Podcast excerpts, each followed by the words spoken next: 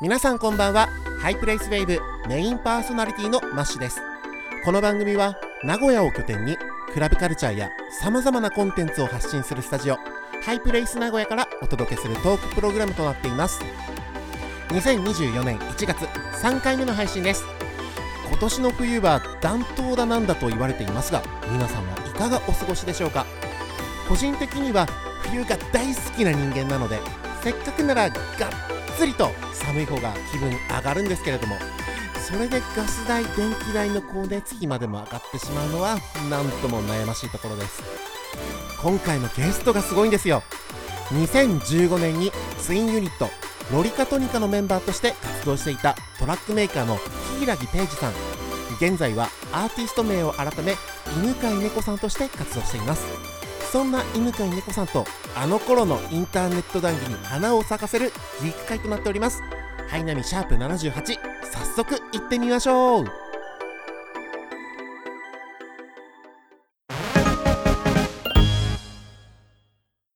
はいでは今回で第78回目となるハイプレイスウェーブゲストをご紹介いたします。今回のゲストはこの方です。皆さんこんばんは。ロリカトニカから犬飼猫です。もともとは、えー、柊ページという名前で音楽活動をやっておりました。よろしくお願いします。はい今回のゲストは音楽プロデューサーの犬飼猫さんですよろしくお願いいたしますよろしくお願いします。初めてお聞きのリスナーの方に改めて犬飼猫さんのプロフィールご紹介いたします1995年生まれの愛媛県出身中学生の頃に音楽活動を開始します2012年にはメジャーレーベルからアーティストとしてデビュー2015年からカイリさんとの音楽ユニットロリカトニカを結成しキラーアンセムとなる「Make Me Feel」をリリース。そして数多くのパーティーに出演しました。約5年の沈黙を経て現在は犬飼猫の名義で活動再開。ロリカトニカの活動にも注目が集まります。うわーあの柊ページさんとお話できると思うともうドキドキしております。いや、もうそんな大した人間じゃないですけどいやいやね。いやいや。いや僕のね思い出話になっちゃって申し訳ないんですけどもはい。それこそ2015161718このね、はい2010年代後期のラウンジネオを中心とするフューチャーベースミュージックをね彩ってくださったんですよ。まあ確かにやるのは割と早かったし、うん、フューチャーベースが流行る前からやって、うん、うんそのフューチャーベースの流れにうまく乗れたなっていうのは自分でも思ってますね。うん、ちょっとねマウントするようで申し訳ないですけどずっと見てましたからね そうですか。ちょっとね思わず熱量厚めになっちゃいます。よろしくお願いします。はいと言っても僕自身当時は、はいどちらかというとカイリさんとはいいろいろおしゃべりしてたことが多くてですね、あ、そうなんですね。そうなんですよなかなかペイジさんと絡むことってそんなになかったじゃないですか。そうですね。ツイッターでは、うんあのーマッシュさんの名前は見てたんですけど、あ多分、直接喋ったこととかあんまないんじゃそないうかなもしかしたら数えるぐらいだったかなっていう記憶なのとはい。で当時のツイッターアカウントも消えてるし、そうですねね。それ以前に現場以外のメディアに出る印象ってそんなになかったような感じがしててそうですね。まあ、メジャー辞めた後はロリカとして活動してて、うんあの、ロリカの中では僕が基本的に、うちでは動いて、外では帰りさんにいろいろコミュニケーションを取ってもらうっていう形でやってたので、あなるほどそうですね。なので、まあ、あんまりこう、僕が周りの人とコミュニケーションを取ったりっていうのはなかったですよね。まあ、メディアに出ることもそうですけど。うんのでうん今回このトークが非常にレアなものだとかみしめてます、ああ、そうですか。ね、リスナーからも質問やメッセージいっぱいお預かりしてるのであの時のあの真相はどうだったんだみたいなね。はい。よはい。いろいろとお聞かせください。ろしくお願いします。で、えー、と2015年に、えー、とちょっとプロフィール文でも読み上げさせていただきましたがカイリさんとのはい。音楽ユニット、ロリカトニカを結成するわけなんですけれども、はい。これもともと10代の頃アーティスト活動をされていてこのはい。トラック制作、まあはい。要はクラブミュージックやトラックメーカーに転身するっていったのはどういった背景だったんでしょうか、まあ、まず、えっと、まあ、初めから話すと、はい。自分が初めて好きになった音楽がヒップホップだったんですよ。はい、で、当時小学生で、うん、で、全く音楽に興味ないっていう状態だったんですけど、うん当時なんかこう、シャンプーかなんか忘れましたけど、そのなんか化粧品かなんか忘れましたけど、はい。CM の曲で、ケツメイシの「また君に会える」っていう曲が CM ですごい流れてたんです覚えてる。あのエビちゃんが CM に出てたやつだそうです。はい。もうその CM と曲がすごく印象的ではいはい。これは何だと。うん。もう初めて音楽に興味を持ってはい。当時家にパソコンあったから YouTube もあったから当時、うん。で「決命詞」って調べて、うん。また君に会える」のミュージックビデオを見たのが初めなんですね、はい。でそっからずっとこう決命詞好きではい。ずっと決命詞しか聴かないみたいな時期がずっと続いてたんですけど、うん。決命詞のセカンドアルバム「ケツノポリス2」っていうアルバムの中にはい「決命の作り方」っていう曲があるんですね。はい。その曲何かっていうと決命詞が出会ってからファーストシングルを出すまでのことを歌ってる曲なんです。そうでしたね。でそれでその中で、はい。えっと、歌詞で「キングギドラ」「ライムスター」はい。マイクロフォンページャー」全部歌詞覚えた歌えたっていう歌詞があるんですよ。うん。これで「キングギドラってなんだ？マイクロフォンページャーってなんだ?」みたいな、っうんうん。ていうところで、うん。うんまあ、やっぱりすごいこうヒップホップの中のレジェンドのアーティストだから確かに。やっぱりこう近所のツタヤとか行ってもあるんですよ CD が。あいい時代。そうなんですよ。で、まあ、ツタヤ行ったらあったから聞いてみて、はい。でそこで初めて、うんなんだ、まあ、ケツメイシって言ったら、まあ、もう J-POP のフィールドで活動してるうん。ヒップホップのユニットだったけど、やっぱりこう、ライムスターとかキングギドラとかペイジャーっていうのは、はい。まあ、やっぱりガチの日本語ラップ、そうですね。うん。そこでこう、初めてこう、ちゃんとした、ちゃんとしたっていうとあれですけど、うん。まあ、本物を聞いたというか、はいはいはい。で、まあ、めっちゃかっけえなと思って、はい。そこからヒップホップにのめり込んで、はい。っていうところでヒップホップが好きだったんですねそれで。うん。で毎月のお小遣いを全部 TSUTAYA の CD 借りるのに使ってっていう生活をはい。だいたい4年ぐらい続けてたのかな。まあ結構そのオタクだったんですね僕が。うん。アニメオタクとか、はい。まあ、ネットのカルチャーすごい好きで当時から。はい。あんまりこう友達と外で遊ぶっていうよりは、うん。家で一人でパソコンの前にいるような、まあ、それこそニコ動とかはい。2チャンネルとかアメブロとか、なんかそういうところをずっと永遠に徘徊してる中学生だったんですけど。はい。まあもうもともとヒップホップ好きでうん。ニコニコ動画で「日暮らしの泣く頃に」の「YOU」っていう曲をサンプリングしてはい。ラップをするっていう動画に出会いまして。はい。でそれがあのネットラップっていうコミュニティだったんですよ。ああなるほど。ネットラップっていうタグがついてたんですね。はい。ニコラップかな。で、それで、まあ自分もヒップホップ好きで、オタク趣味持ってて、うん同じような人たちが、あ、ラップやってるんだっていう、その文化というか、カルチャーというか、コミュニティを知って、うんなんかそのネットラップのコミュニティ自体が、まずトラックををネットに上げる人がいるんですよ、動画に。はいニコ動に。はいニコ動にトラックを上げる人がいて。うんで、そのトラックがフリーで落とせるようになってるんですね。はいでそのフリーで落としたのにこうラップを乗っけて再アップロードするっていう文化があったんですよ。それがネットラップっていうんです。でそれを見てあ俺ヒップホップ好きだけど今までずっとやりたいって思ってなくてうんうん。あこれだったらあやれるかもって思って、うん。お年玉とかお祭りのお金とか誕生日のお金とかなんかそういうのをかき集めて機材を買って始めたのが中学3年生の1月とかなんですよ。でまあそのネットラップのコミュニティでラップとかやってたらやっぱりこう友達とか知り合いとかできてくるじゃないですか、うんうん。自然と。同じつながりが生まれますよねそうそうそう。まあそれで僕の2つ上のラッパーの人にはい「あ実は俺こういうイベントあってうん応募したんだよね」っていうのが先行ライオットっていうイベントだったんですよ。ああはい東京 FM の？東京 FM の先行ライオット。うん僕当時ラップはやってたけどライブしたことなくてはい全然興味なかったんですね。そのなんだろう大会自体には。うん全然知らなくてどんな大会かっていうのを知らなかったんですけど、うんその2つ上の先輩のラッパーが「い。いや俺これ出たんだよね。ページ君も出てみない?」って言われて「いや僕いいです」って断ってたんですけど「いやこれうん。3次審査まで行ったらライブできるんだよね」って聞いてはい。ライブやったことなかったから「あじゃあライブできるんだったらあ出ます」っつって。うん。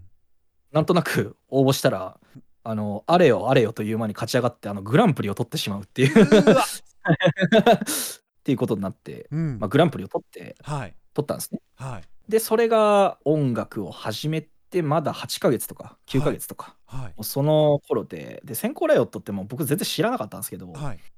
割となんかバンドとかの界隈ではすごい有名な大会だったらしくて。いやもう超名門ですよ。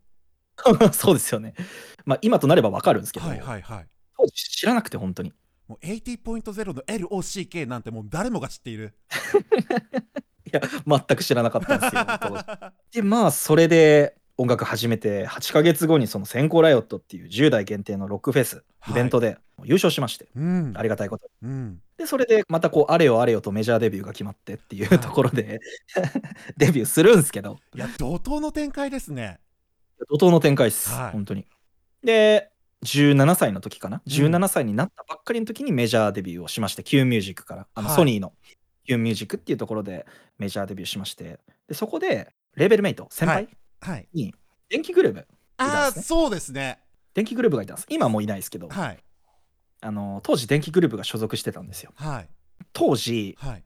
石野卓球さんかな？が主催するはい。ワイヤーっていうイベントがあったんですよ。ありました。テクノフェス。私も行ったことがあります。ありますか？横浜ですもんね。あれでやってましたよね。はい。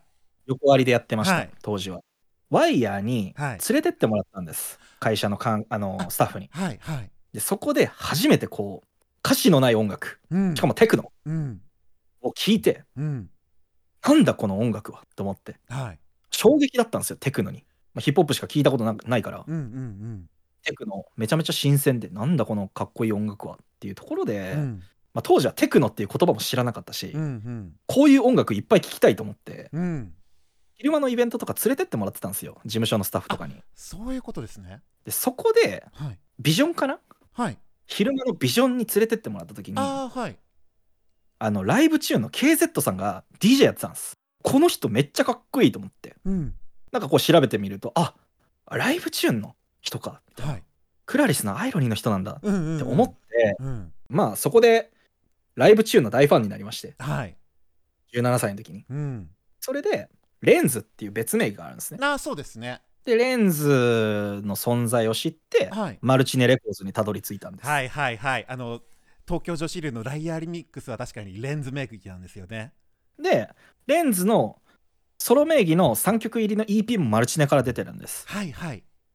それでマルチネレコーズを知ってマルチネレコーズを知って妹イドを知ったんです。そこにたどり着くんだ。そうです。妹イドがとにかく衝撃的で、はいなんだこれはと思って。うん。なんだこの音楽はと思って、うん。で調べてみると。はい。まあ当時もうねお亡くなりになられてましたけどそうなんですよ。僕と同い年これ出した時と。そっか。これやばと思って、はい。この人。はい。本当にとにかく妹イドの衝撃がすごくて、はい。もうずーっと妹イドの曲聴いてるっていう状態だったんです、もう言うたら信者ですよもう妹イドの、うん。まあ、当時言うたらもうメジャーデビューしたばっかり。もうこれから歌わなきゃいけないっていう時だったんですけど、はい。今すぐやめて俺はこれ作りたいと思ったんですよ もうラップはいいからこれがやりたいんだっていう。俺はもうラップやりたくない。歌いたくない。俺これやりたい。っ あなるほど。てずっとこう言うてまあ僕はもうラップ。はい。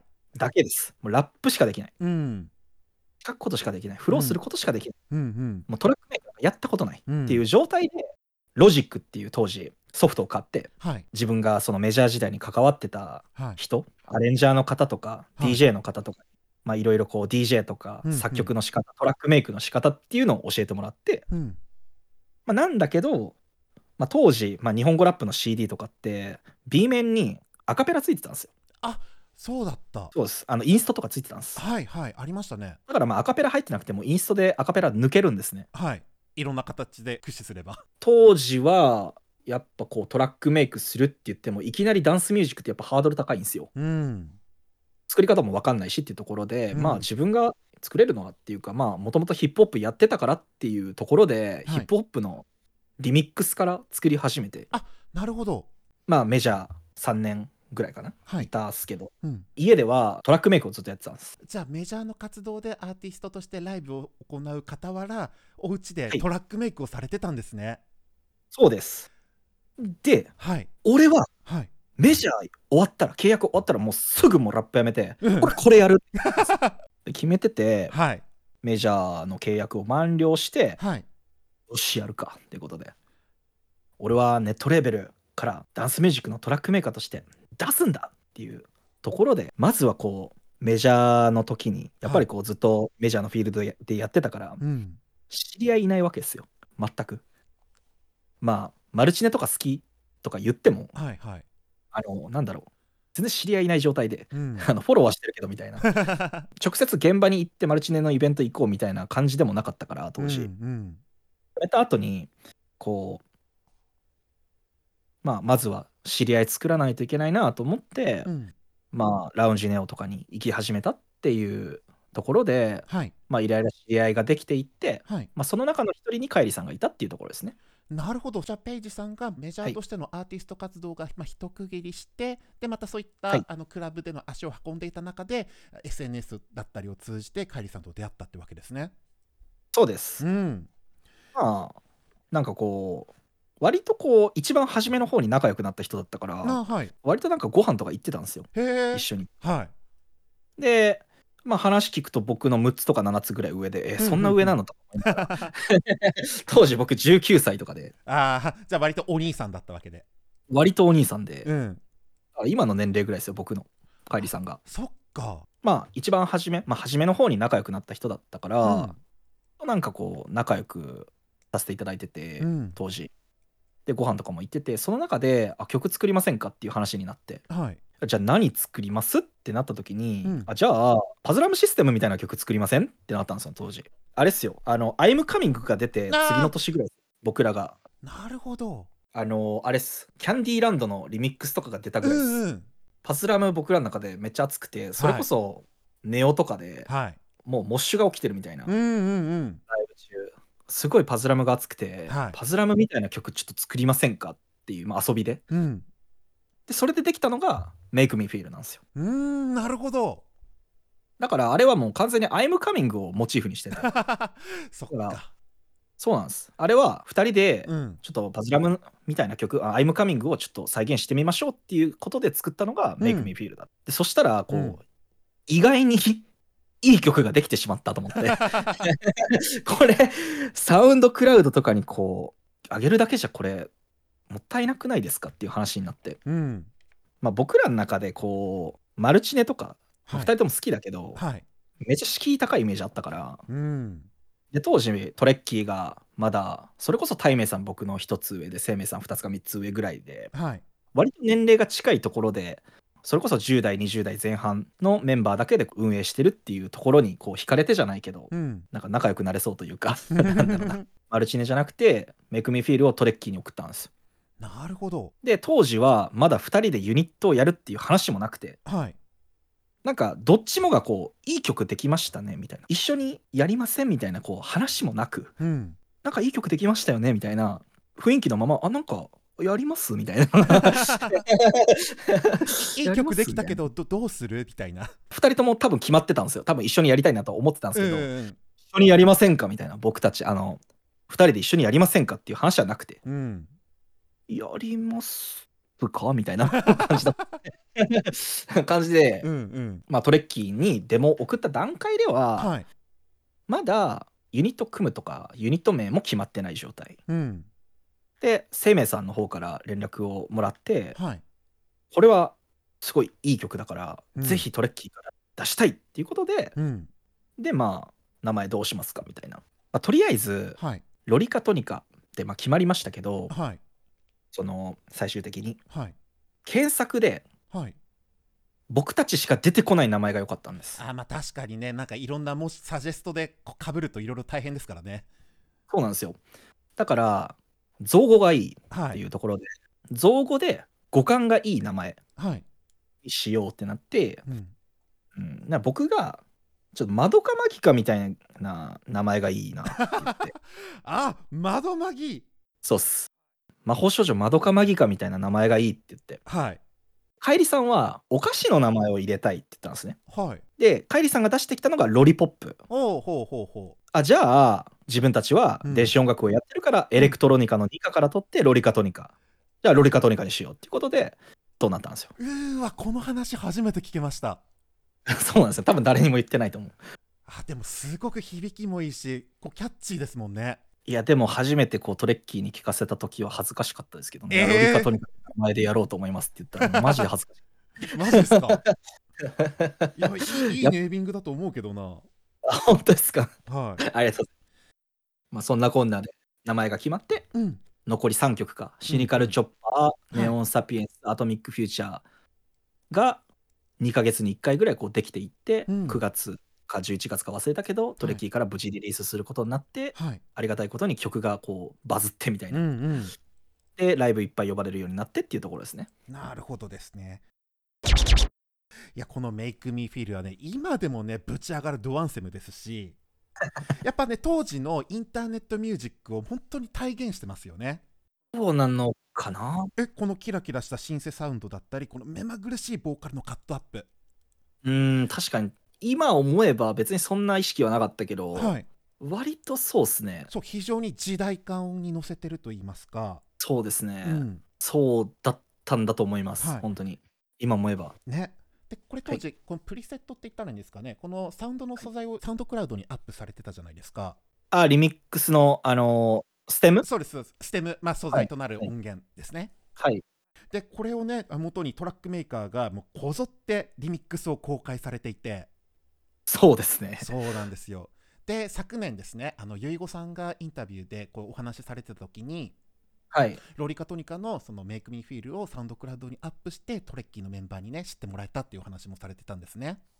ああ、確かにそれがきっかけだったような気もしますね。うんのでたくさんの人に影響を与えた曲としてやっぱりね意味があるんですよメイクミーフィール。ちょっと持ち上げすぎちゃってるかもしれないんですけども。ああ、でもなんかこう、当時はそんな意識はなかったですけど、うん。やっぱこう、今僕自分も28歳になって、はい。自分よりもう、言ったらもう、5つも6つも若いトラックメーカーっていっぱいいて、やっうんぱその中で、やっぱりこう自分の青春はロリカトニカだったとか、ロリカトニカをリスナーの時に聞いてたみたいな人がやっぱ結構いるんで、はい。自分がこう意識してないだけでやっぱちゃんと影響は与えられてたのかななんてことはちょっと思いますよね。うん、よりたくさんの人に届いた曲ってすごく意味があると思います。ありがたいです。うん、で先ほどですねそのイベントの中であの交友関係が生まれたってエピソードにちょっと絡めて言うとはい。僕実はですねちょっと申し訳ないんですがそのページさんの,、そのアーティスト活動の時代って、じゅ正直知らないところ結構多かったりしたんですね。ああ、はい。うん、もう本当にロリカトニカのカイリさんとページさんっていう印象があまりに強すぎてはい。だ逆にそれが良かったんだなって今思うんですよ改めて。ああ、それはどうして？例えばですねこうエイジアとかラウンジネオとかで、い、やページさんってね、はい昔そのメジャーアーティストでこんなライブ出てたんだよとかってなんかそんなことを聞いて周りがこう王子様扱いしてる場面ってのはなかったと僕は受け取っててああ、確かに確かに。そうそう、はい少なくとも自分にはそういった噂も届かなかったんです。まあ、ほとんど隠してるというか、うんうん言いませんでしたからね、自で分から。ね。うん、そうですそういった意味でいくと本当にナイトクラブってもう誰もがフェア要は人と音が集まる場所ではそういった優劣もなくシンプルにこういったこの場を空気を楽しんでたんだなってことが裏付けされたような気がしてああ、確かにそれはあるかもですよね。はい。はい。だからこの人が誰だだからとかこの人はこの年齢で年上だからとかそういった垣根ってなかったと思うんですね。そうですね、割となんかメジャーアーティストとか有名なデザイナーとかわからないですけど、うんあの普通に夜のクラブ行ったら普通にいますからね。そうそう まあだからこそこの年齢差があるペイジさんとカイリさんも自然な流れでユニット活動ができたっていうようなところだと思いますしああ、確かにそれはあるかもしれないですね。うんうんなんかそういったところで変なマウントとかも生まれないのが非常にいいなと思いました。そうあーまあ僕は割とすげえ尖ってたけどカイリさんがすげえ丸かったからな。まあ年重ねると気づくこともありますよね。そうっすね。うんうん。そして何よりこのねあのメイクミーフィールの楽曲をはじめとするいろんな作品がもう当時のトレンドやクリエイターがねつこぞって集まってる印象ありまして。はい。今でもこう YouTube に載ってるミュージックビデオは本当にそれがね感じさせられますねありがとうございます。当時あの両市川さんはいろんなところであの VJ もされててはい。僕そのつながりでね何度かおしゃべりしたことがあるんですよ、あそうなんですね、うんうん。あとグラフィックを手掛けてるレイン中西さんなんてね今やあれですよ。もう世界アーティストですし。そうですよ、ね。いやもう本当にねもう僕が活動休止してる間にもう2人ともすげえ売れちゃったので。あ うん。のロリカトニカでミュージックビデオうん。ジャケットもう頼めないですよね。恐れ多くて。うん。でもそれもね当時の時代感ならではだなと思うんです。うーん確かに。うん。これだから今活動してるアーティストさんもなんでしょうリファレンスとしてあのロリカトニカをあなんかこう意識してるところってきっとあると思うんですよね。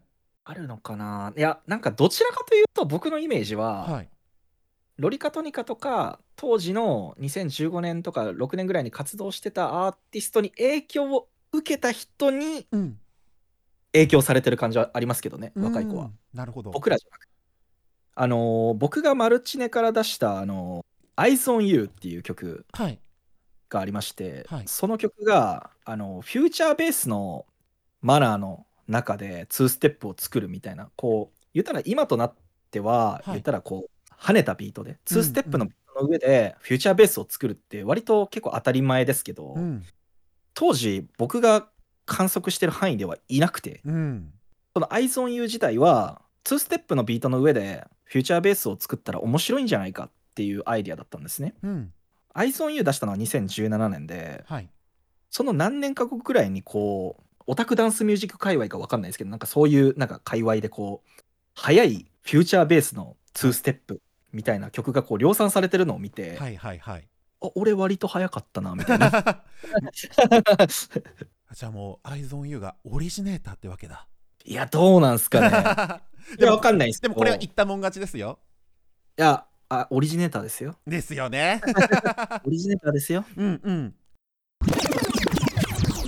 それでご自身の楽曲以外で言うと僕すごく印象に残っているのははい。あれです。あの BPM159 ひいてはサイバーの指切りっていう楽曲、ああこれはね撮りましたね。当時柊ペギさんの名義でこう作曲されたものじゃないですか。そうですね。これはどういった背景で生まれた楽曲なんでしょえっとまあ当時僕がロリカトニカ始めたのが2015年。うはい。で湯飲みさんも「桜咲く」っていう曲ではい。サンクラとかで話題になったのも多分2015年だったはずです、うんうんうん。そう思うと2015年ってすごい年ですね。そうなのかな。あの2015年の1月に正義も出してます。ね、うん。から。うん。だから割となんかあこっもそうじゃないかな。あーそっか。割と2015年はターニングポイントな年ですね。そうですね、うん。ターニングポイントだったような気もしますね、今はい思えば。言ったらまあ、湯飲みさんも当時北海道住んでたのかな？で、うんうん上京してきたばっかみたいな感じで、まあちょっと忘れましたけど、はい。言ったらまあ、あんまりこう現場慣れしてないというか、うんうん。僕らも現場で初めて DJ とかブッキングされるようになったばっかりで、うん。湯飲みさんとブッキング一緒になるときめちゃくちゃあったんですよ。はあなるほど。で、湯飲みさんのボーカルを当時ずっとやってたのがニカモキさんだったじゃないですか。でしたね。で、だからそのニカモキさんとも親交があったんです。はい。で実際そのロリカトニカのカイリさんがあのサンプラー叩いてたんですけどライブ中。はい。そのサンプルの中でロリカトニカとかいうそのボイスサンプルをニカモキさんにもらったりとかしてたんですよ。あはい。それぐらいには親交あったんですねニカモキさんと。うん。ニカモキさんから僕のところにいや実はこういうユニットを始めるからあの曲を作っていただけませんかっていう話をもらってはい。で作ったっていう経緯ですね。ああそうだったんですね。いやてっきりこう BPM159 といえば湯飲みさん楽曲っていうイメージがやっぱり当時はすごく残ってて。そうですね。ね。あのサイバーで湯飲みさんの曲以外で初めて作ったのが僕ですね。うん多分うん。おそらく。なんでロリカトニカでやらなかったんでしょうね。なんで僕そう 全然覚えてないな、はいはい。でもやっぱりこうニカモキさんの中でも実際チャレンジされたあのポイントだったんじゃないかなと思いますしいわゆるここって。どうなんだろう。でも僕はソロでチェルミコの曲作ったりとかしてましたからね。確かに確かに。ラビリンスでしたっけ？ラビリンスとかオーベイビーとはかい。やってましたから、うんうんなのかな？わかんないけど。ななんで僕に一人だけだったんだろうな今思えば。うんちょっと忘れましたね。まあでも当時の犬飼さんや湯飲みさんがもう駆け出しでいろんなイベントに出演してたっていう時代背景を考えるとやっぱなんかいろいろと感じるものがありましただってそれこそね、まあ、はい。湯飲みさんとかもそうだし、はい。まあ琴ノハウスさんとかもそうだし、うん。まあ、正義とかもそうだし、はい。まあその辺のそのネオで一緒に遊んでたトラックメーカーって、やはい。っぱり今それなりにみんな有名になってて、うんうん。で僕すごいコンカフェ好きなんですよ。コンカフェ好きで、はい。そのコンカフェのその店内 BGM で、はい僕の友達の曲知り合いの曲、はい。めっちゃ流れるんですよ。いや流れてそう、流れてそうじゃないですか？うん。あのインターネット感が、うんうん。そして TikTok とかで流れてそう。そうなんですよ。うん。いやだから、うん。僕も音楽活動再開しましたけど、はい。やっぱりこう全部じゃないけど、うん。まあ、要素として自分が行ってるコンカフェで友達とか知り合いの曲流れまくってて、はい俺もなんかダラダラやってるわけにはいかねえなと思って。ね言うのも理由の一つではある。っていうのはありますね。うんうん。じゃあまたこうやってねいろんなキャリアを重ねながらまた同じフィールドでねまた活動できるってなんかエモいですね。そうですね、うん。はい。ちょっと今のこれからの活動に関してあのリスナーからお便りが来ていますのでご紹介させてください。はい。ウェーブネームエビバディカニオさんからですえ今回リリースしたアルバムの中で猫さん自身の一番のお気に入りと制作秘話などあればお聞きしたいです。とのことです。あー今回出たアルバムってことは僕のソロのあれかな？そうですね。えっ、と Spotify で今聴ける楽曲としては、まあ、いくつかあると思うんですけれども今回このベッドルームセンチメンタルに関してお聞かせください。えっとまあ全てあの僕が活休中にうん。遊びで作った曲です、ああなるほど。もうじゃあもうラフな気持ちで。はい。だから、うんうんこれ作り込んでもないです、うん。でこれなんであげようかなと思ったかっていうと、はい。えっとまあ僕の大親友にコレートっていうトラックメーカーがいるんですよ、はいはい。同い年ですもんね。同い年で、はい。まあ、あいつと仲良くて、はい。毎年実はあいつの都合で、まあ、忙しくて作れない時もあるんですけど、はい。実はこう毎年一緒に曲を作ろうっていうなんかこうムーブみたいなのがあって夏になったら。あはい。去年は無理だったんですけど、うん。今年また僕がデモ作って送ったら、うん。あ今日あ今年はいいよっつってやろうやろうって言ってうんうん。で夏が降るっていう曲を、まあ、リリースしようってなったんですね。はい。で僕はその犬飼猫としてリリースした初めての楽曲ってその夏が降るなんですけどはい。そのタイミングで活動再開しますっていうことを SNS で言ったんですけど、はい。で夏が降るリリースするけど、うん。それ以外に曲がないっていうのはうんちょっと嫌だなっていうか。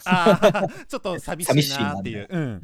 だったらもうまあこの活休中もずっと曲作り続けてたしうん。割と最近作った曲何曲か収録した EP 出そうかなと思って。うんうん。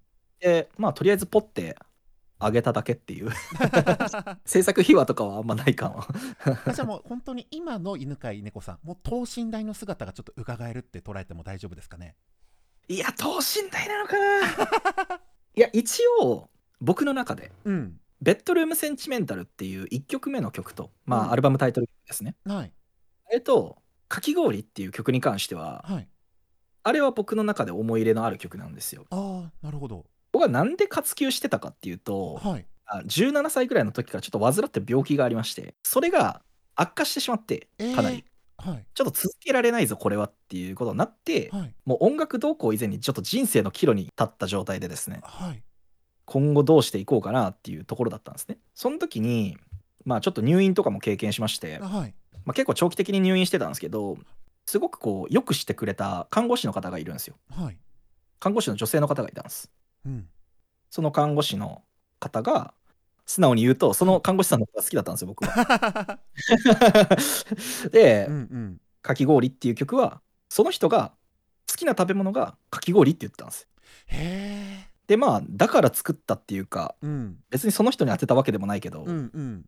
その人が好きな食べ物をかき氷って言ってたのがすごく印象的で、うん。まあなんかかき氷っていうすごく身近で別に高くもないうん。100円200円で買えるようなものだけど、うん。君と食べれるんだったら僕はすごいそれが一番いいよみたいなうん。曲を作りたくてうん。作ったかき氷っていう曲、なるほど。ではい。ベッドルームセンチメンタルっていうのははい。その病室のベッドルーム。はい。そういう曲ですね。ベッドルーム。だから ベッドルームセンチメンタルとうん。かき氷に関しては、うん。その入院してた時に、うん。すごいこうよくしてくれた看護師さんのことを思って作ったっていうまあこれが裏話かな、うん。てうん。かさらりと告白されてますけどえ入院されてたんですねあ知ってましたよ。うわー。でちょっとね あの体調としても。え今はもうお元気ですか？今元気ですよ。ああーよかったです。今元気ですね、うんうん。なんか突然活動が途絶えちゃってえ何があったんだろうってちょっといろいろ心配しちゃった部分があったんで。まあ主に僕の体調不良と、うんうん。ロリカトニカで言ったらやっぱりこう2人ともやる気はあるけど僕がやる気がありすぎるっていうところじゃないですか。うん。まあ足並みだったりとか温度差だったりとかはい、まあタイミングもありますからね。そうですね。うん。じゃあそんなロリカトニカに関するリスナーさんからの質問です。はい。ウェーブネーム紫式部さんからです。はい。犬飼猫様いつもご活躍拝見させていただいております。質問なのですがロリカトニカもしくはソロで一番コラボしたいアーティストをお聞きしたいです。PS アルバムも全曲最高でした。ありがとうございます。はいね例えばさっきお話に上がってたあのコンカフェだったりとか、まあ、そういったシーン、はい。まあ、そういった部分もねあのあの興味はあるということですけども、そうっすね。まあ、アーティスなト今気になるアーティストとかいたりしますか？気になるアーティスト、なんだろうな。割となんか、うん。そこ持ってくるみたいなのが好きで。なるほど。組み合わせ。とか、例えば、あんまりアーティスト活動やってないとか、あんまフォロワーがいないみたいな人をはい。使って、曲をこうバズらせたいみたいな思いがあって、うんうんうん。もう彗星のごとく現れたっていうようなね。はい、だから、い。あんまなんか、まあ、チェルミコとかもそうだけど、はいはい。当時だって初心者ですからね。僕がやってた頃。確かに。なんてことない女の子2人がラップ始めましたってところからスタートしてましたもんね。そうですそうです。だからなんかあんまりこうすでに話題になってる人となんか一緒にやりたいみたいな気持ちはあんまりなくて。うん。うんもうそれこそ一緒にやるんだったら、あの昔から好きだったアーティストとかになっちゃうかもしれまあ憧れのとかね。ない、はい、うん。もし一緒にやるんだったら、うん。まあ、それこそ、まあ、僕、まあ、ネットラップの界隈にいましたけど、はい。あの電波ガールってわかります？電波ガールもネットラップからメジャーデビューしたヒップホップのユニットなんですけどはい。まあその電波ガールっていう、まあ、ヒップホップのユニットが僕すごい好きで中学生の頃からすごい好きだった、はい。まあそれこそ自分がラップ始める前から好きで、うん。で電波ガールもずっと今も活動してるんで、はい。電波ガールとは一緒にやりたいなっていう気持ちはありますね。うわーこれ好きな人にはたまんない組み合わせですね。まあ個人的ななんだろう楽曲としてシナジーが生まれるかとかじゃなくてはい。やっぱこうネットラップから音楽スタートして、うん。もう当時の僕がネットラップのリスナーの頃からのやっぱりヒーローだったから、うんうん。電波ガールはうん。電波ガールとは一緒に曲作りたいなって思いますけどね、うん。そういった文脈込みですごく味わえるんじゃないかなと思いました。そうですね。はい。紫式部さんありがとうございました。はい、では続いてのお便りです。ウェーブネーム、メンズエッグに憧れてさんからです。変わったねお名前ですね、えー学生時代ボイドをたくさん聞いておりました。活動再開本当に嬉しく思いますスタンクラの楽曲は再配信する予定はありますか、とのことです。これ僕のはい。アンクラに昔上げてた「ボイドっていう曲知ってるってことは相当なファンですよこれ。まあ本当コアな方ですねきっと。そうなんですよ。僕あのロリカトニカ活休して自分も活休したタイミングで、はい、SNS とサンクラとかも全部消してるんで。ですよね。ので当時のねあ例えばブートレグだったりとかリミックスもまあ聞けないっていう状態なんですけども今は。はい。うん。うーん再配信するやつないですね。やっぱねあの時の思い出としてもう皆さんねとあのそっとしまっておきましょあのでも、う、うん、DM くれたら全然渡しますよ。まあそれこそねまた現場でねなんかご一緒した時とか、うんそうですね。うんうーん再配信する予定ないかな。やっぱねそう生ものですもんね音楽は。そうですね。ね。はい。まだまだメッセージ来ております。はい。次はね熱いリスナーさんから来ていますよ、えーウェイブネームうちしさんからです。ああこマッシュさん犬飼猫さんこんばんは。んばんは。犬飼さんに質問です。自はい。分は現在社会人3年目なのですが、中学生の頃から犬飼さんの楽曲を拝聴させていただいております。はい。部活で苦しい思いをした時仲間との日常いろいろな思い出がそこまで犬飼さんが紡いできた音楽と結びついています。嬉しいですね。そんな中社会人3年目の挑戦として自分も音楽を作ってみたいと考えています。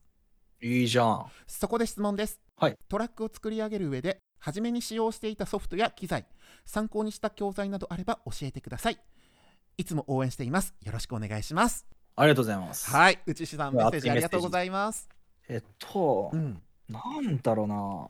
まあ僕は一番初めはい。えっと、MacBook を買って、はい。で、その MacBook にうん、Logic っていうソフトを買って、はい。インストールして、周りのアレンジャーの人とかに教えてもらってっていう感じで練習してたんですけど、うんうん。ロジック。Logic。はい。なんだけど、絶対トラックメイクするんだったら、はい Ableton Live。ああ絶対 Ableton Live。それはねあの 水曜日のカンパネラも言ってますからねあの、Ableton Live の扱いやすさ、動作の軽さ、はいあの操作性、はい使いやすさ、もう何とっても一番ですね。やっぱこの馴染みやすさも大事なポイントなんでしょうねいや、大事ですね。まあ、うん例えばこれがエンジニアやります。あエンジニアあのレコーディングエンジニアやりますとかだったら話は変わってくるんですけど、うんうんダンスミュージックのトラックメイクなんだったら、まあ僕、ロジックとエイブルトン以外触ったことないですけど、うんぶっちゃけエイブルトンぶっちぎりだと思いますよ。やっうんぱりいろんな人の評価とか聞いてみても、うんやっぱりこうライブがバージョンアップするとき、やっぱニュースになりますもんね。あ確かにうん。うんみんな騒ぎますからね。やっぱエイブルトンライブを買うことうんおすすめします。で、エイブルトンちょっと高いから、はいバージョンとか、あの安いのとか中間のとかすげえ高いフルバージョンって3つあるんですけど、うん。まあ、真ん中のやつ買ってそれが4万ぐらいで買えるのかな。ああなるほど。で一番高いので9万とか10万とかするんですけど、うんうん。後からアップデートもできるから、うん。まずはエイブルトン買ってエイブルトンが動くうん。パソコンを買うっていうところじゃないですか、うん。作曲ってすごい重い作業になってくるんではい。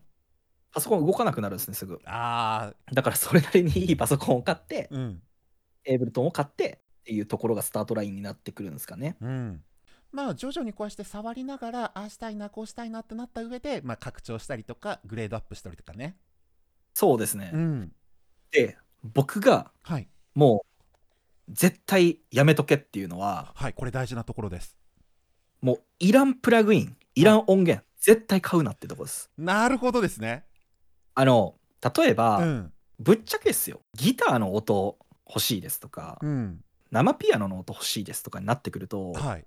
やっぱりこう、まあ、エレピの音源欲しいですとかになってくると、はい。まあ、生ベースとか、まあ、何でもいいですけど、まあ、うんそういう音源系に関してはうん。買った方がいいかもしれないですね。クオリティを求めるなら、うんうん。上質なね楽曲を作ろうとなった時は。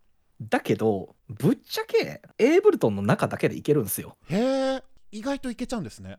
全然いけまうす、ん。で僕の DTM 始めた頃の失敗としてはい金がある分いらんプラグインとか音源買ってたんですよ。あれほんともったいなかったなと思って。もったいないというか、はい。まあ、ありがちなんですよ。本当に。うんうん。もう EQ とかコンプだけで何種類持ってんのみたいな。あそっか。そんないらんでしょみたいな。うん。買うだけ買って結局触ってもないというか結まあ。果使わなかったってことが結構多いんですね。いやめちゃめちゃ多いっす。へえあそうなんだ。そういうプラグインとか買うとはいなんかこうやった気になるんですよ。あわかる。やった気になるし、うん。実際大事なのって、うん。いいコンプ買うことじゃないんです EQ 買うことじゃないんです。音源,、うん。音源買うことじゃない。うん。そのコンプだったらコンプ EQ だったら EQ シンセだったらシンセのうん。使い方とかうん。その特性みたいなものをちゃんと理解するところが一番大事なんで。はあそっか。僕はもうエイブルトン買ってはい。足りない音源だけ外から賄ってきてうんうん。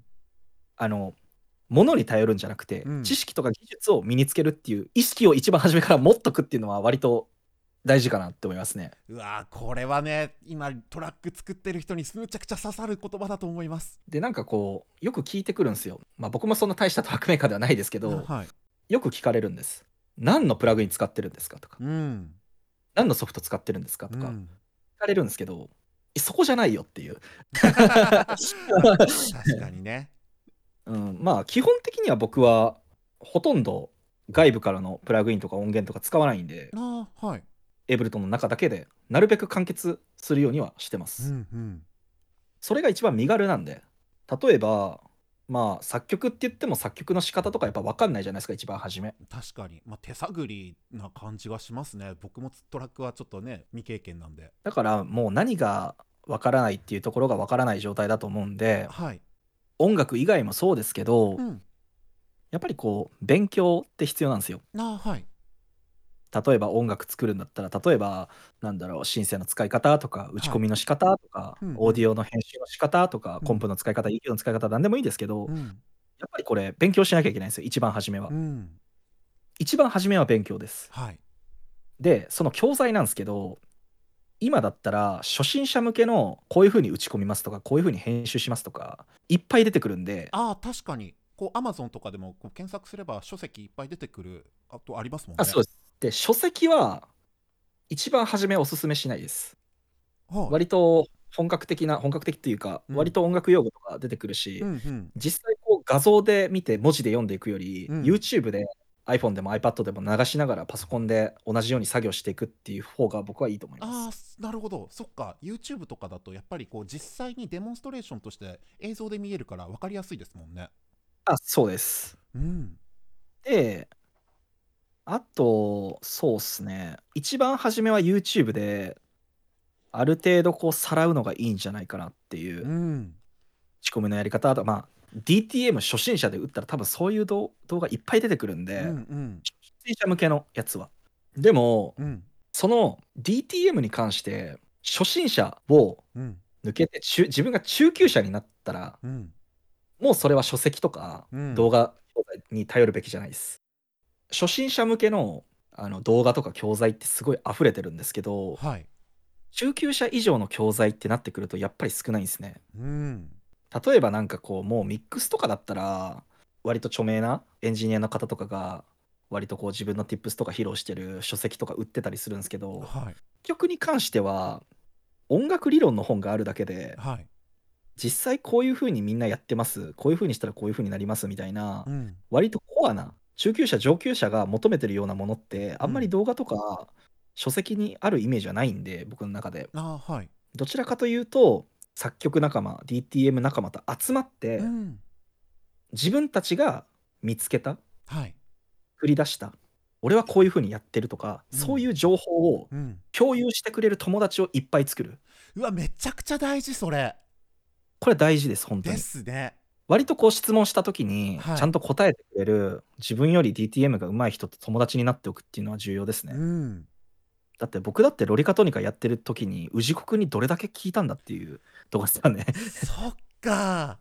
そうですね、うん。だから僕が割と良かったのは、はい。コレートと仲良かったっていうのと、うん。割と現場で氏子くんとか大明さんとかはい。そのあたりにいろいろ聞いてたのと実際エイブルトンライブ僕がロジックから変えた時に教えてくれたの正義だったし、はいまあ、割とそういう教えてくれる人がいっぱいいたっていうのは強かったかなっていう。んん。なんでまずエイブルトン買ってパソコン買ってはい。初心者用の動画教材書籍でうん。基礎的なところを全部さらって、うん。まあ、トラック実際作ってうん。練習して練習してうん。鍛錬してとりあえずこう打ち込むっていうところに慣れてうん。あとはもう楽曲をもうクオリティ低くてもいいから出して、うん。人とつながって Tips を共有し合う。うん。これがいいんじゃないかなと思いますね。いやーこれは本当めちゃくちゃ有料級なお話ですよ。そうですかね。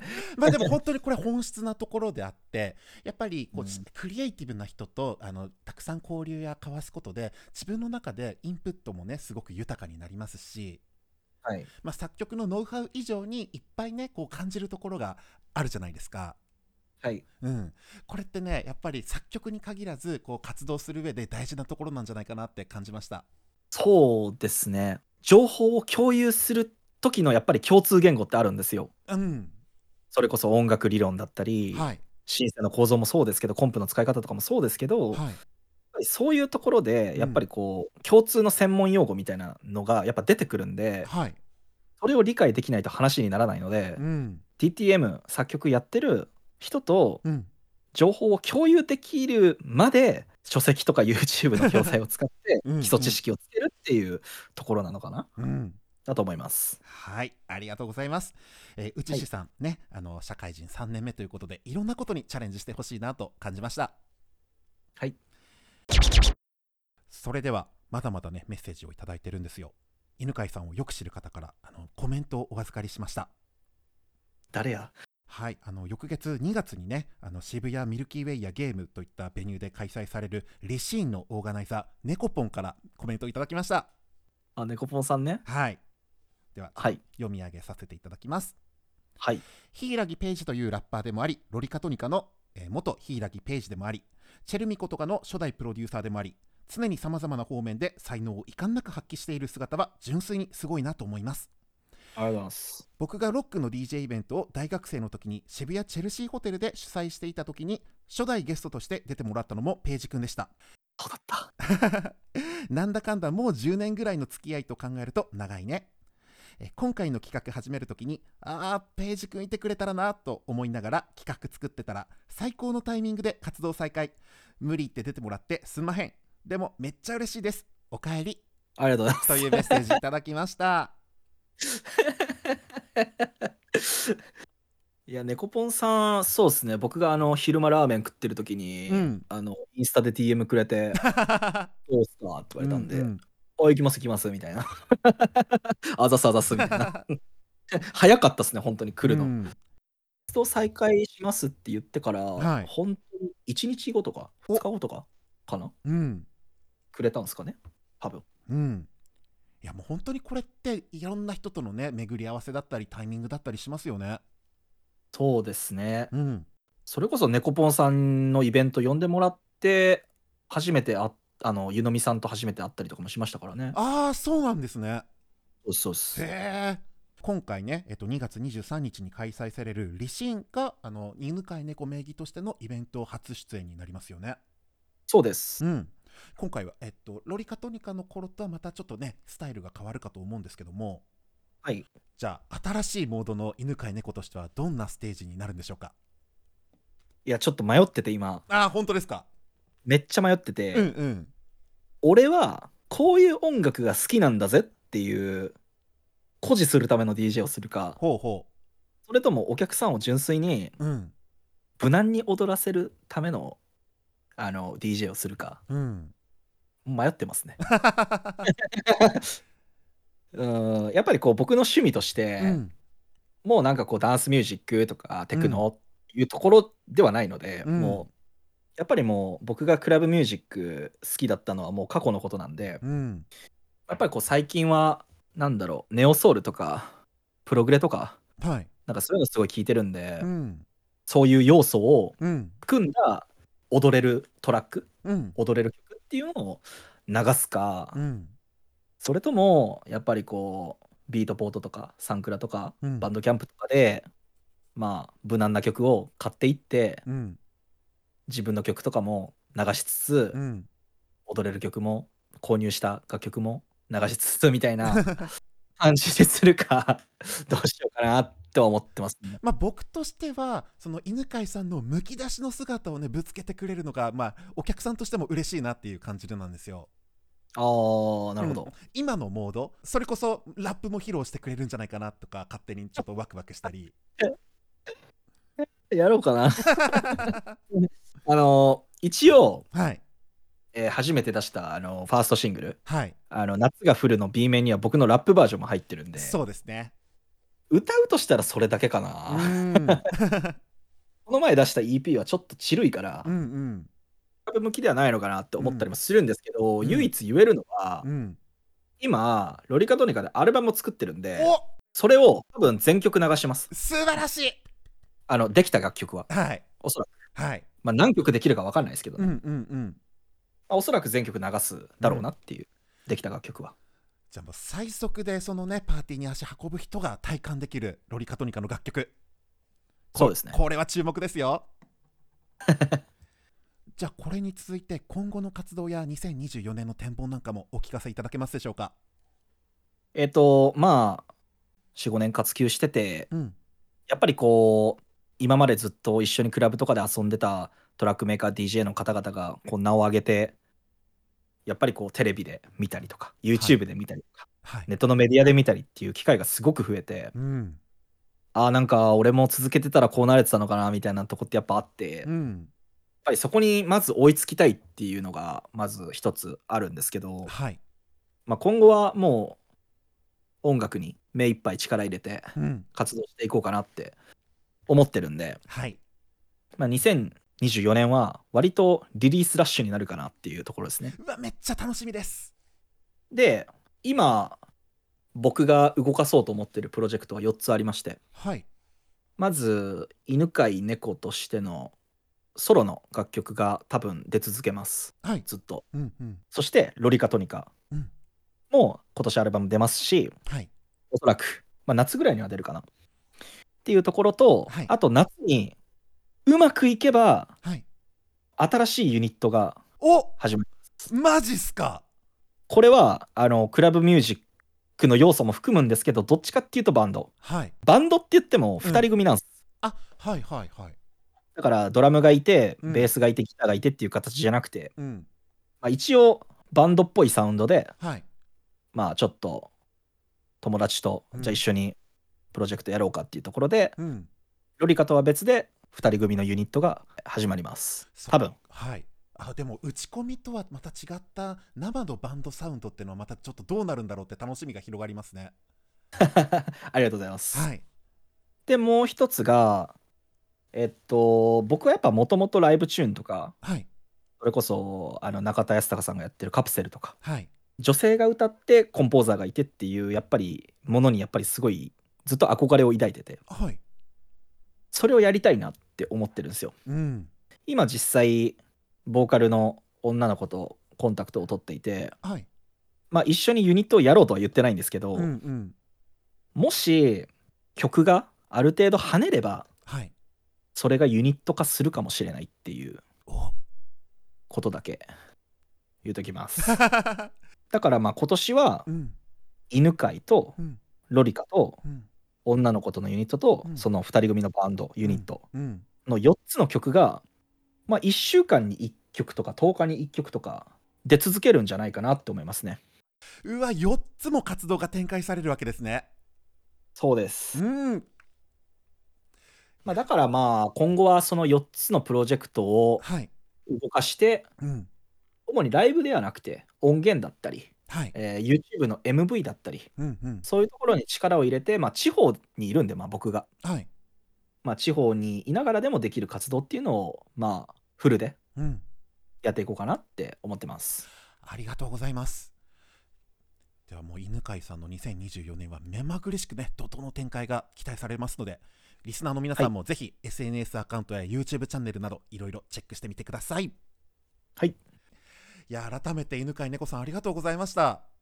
ありがとうございました。うん。いっぱいねこうやっておしゃべりもできましたし今年はいろんな場でねご一緒できたらなと思いますので今後ともよろしくお願いいたします。よろしくお願いします。では今回のゲスト音楽プロデューサーの犬飼猫さんでした。ありがとうございました。ありがとうございました。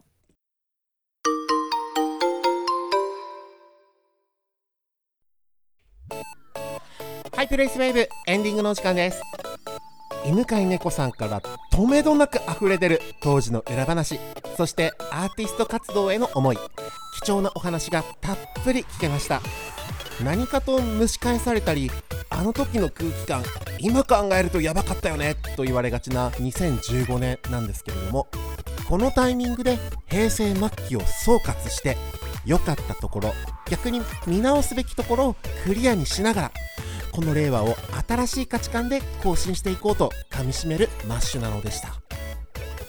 番組ではリスナーの皆様からの感想をお待ちしています。ハッシュタグハイナミひらがなでハイナミでどんどんポストしてください。そしてパーソナリティやゲストへの質問相談リクエストなどなどメッセージ募集中です。専用の Google フォームとハイナミ X の DM で承っています。皆さんの声をお聞かせください。そしてこのポッドキャストは Spotify をはじめ Apple Podcast や Amazon Music 今年からは YouTube でもチェックすることができます。高評価の星印グッドボタンフォローボタンをタップして次回以降の更新も楽しみにしていてください。では1月のハイナミは以上となります。来月もゲストと楽しくおしゃべりしていきます。ぜひチェックの方もよろしくお願いいたします。バイバーイ。